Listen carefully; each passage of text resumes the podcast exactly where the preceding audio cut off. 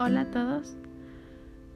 Hoy vamos a hablar sobre cómo trabajar con el dolor emocional. Muchas veces pensamos que el sufrimiento, eh, el dolor, los sentimientos negativos nos controlan y gracias a ellos tenemos muchos, muchos problemas, conflictos que nos llenan la mente y lamentablemente comienzan a controlar nuestra vida. Pero esto puede cambiar.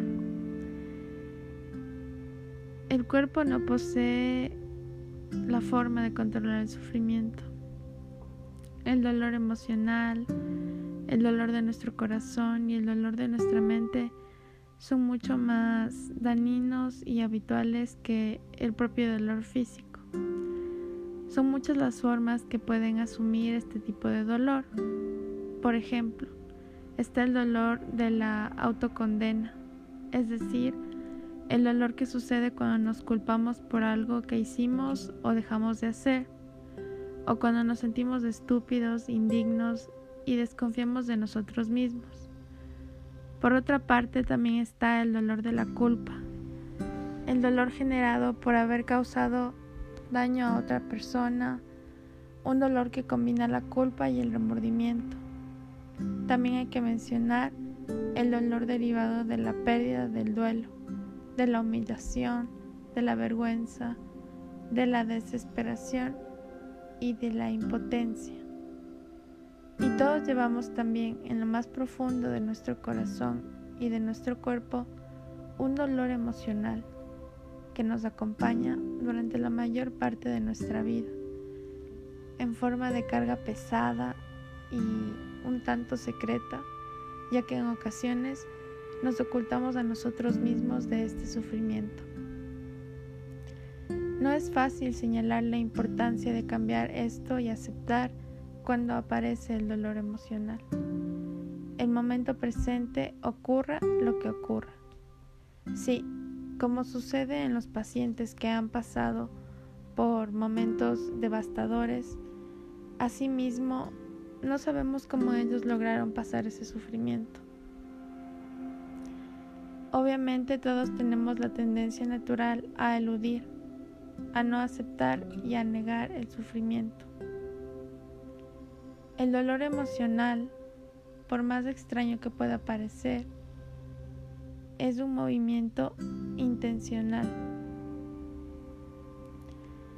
Nosotros conocemos nuestros sentimientos, sabemos que vamos a sufrir y está en nosotros mismos el hecho de que esto no nos pueda controlar. Ya hace varios episodios les he enseñado a meditar, a respirar, a ver las formas de diferente color. Y de esta manera es como vamos a transformar este dolor, aplicando todo lo que les he enseñado sobre el mindfulness.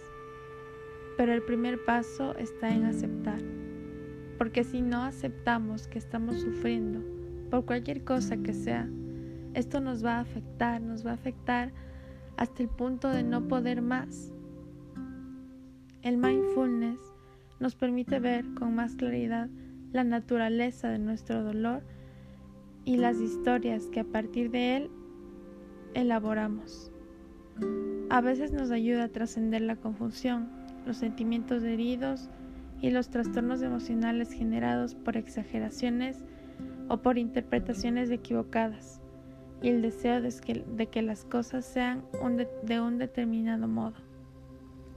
Cada vez que nos pase esto, tenemos que preguntarnos, ¿en realidad esto tiene tanta importancia?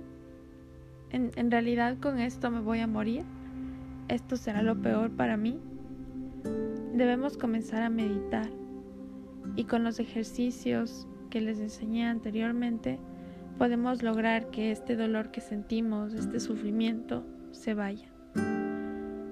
Una de las principales fuentes de sufrimiento de nuestra vida es la insistencia en querer que las cosas sean como queremos, pero no va a suceder así nunca.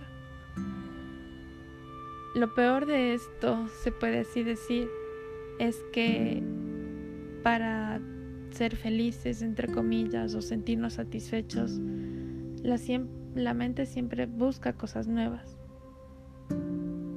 Pero por más relativamente tranquilas y satisfactorias que sean, rara vez logramos sentirnos plenos y satisfechos. Esto solo lo vamos a lograr sintiéndonos plenos con nosotros mismos, con nuestro cuerpo, con nuestra mente, aceptando, meditando, meditando cada día de nuestra vida, haciéndolo un hábito, un hábito que nos permita cambiar el modo de ver las cosas. Esto nos ayudará bastante y nunca hay que olvidarse que puede practicarlo cualquier persona. El sufrimiento es opcional y aunque suene muy trillado, al aceptar el dolor que sentimos, vamos a lograr muchas cosas.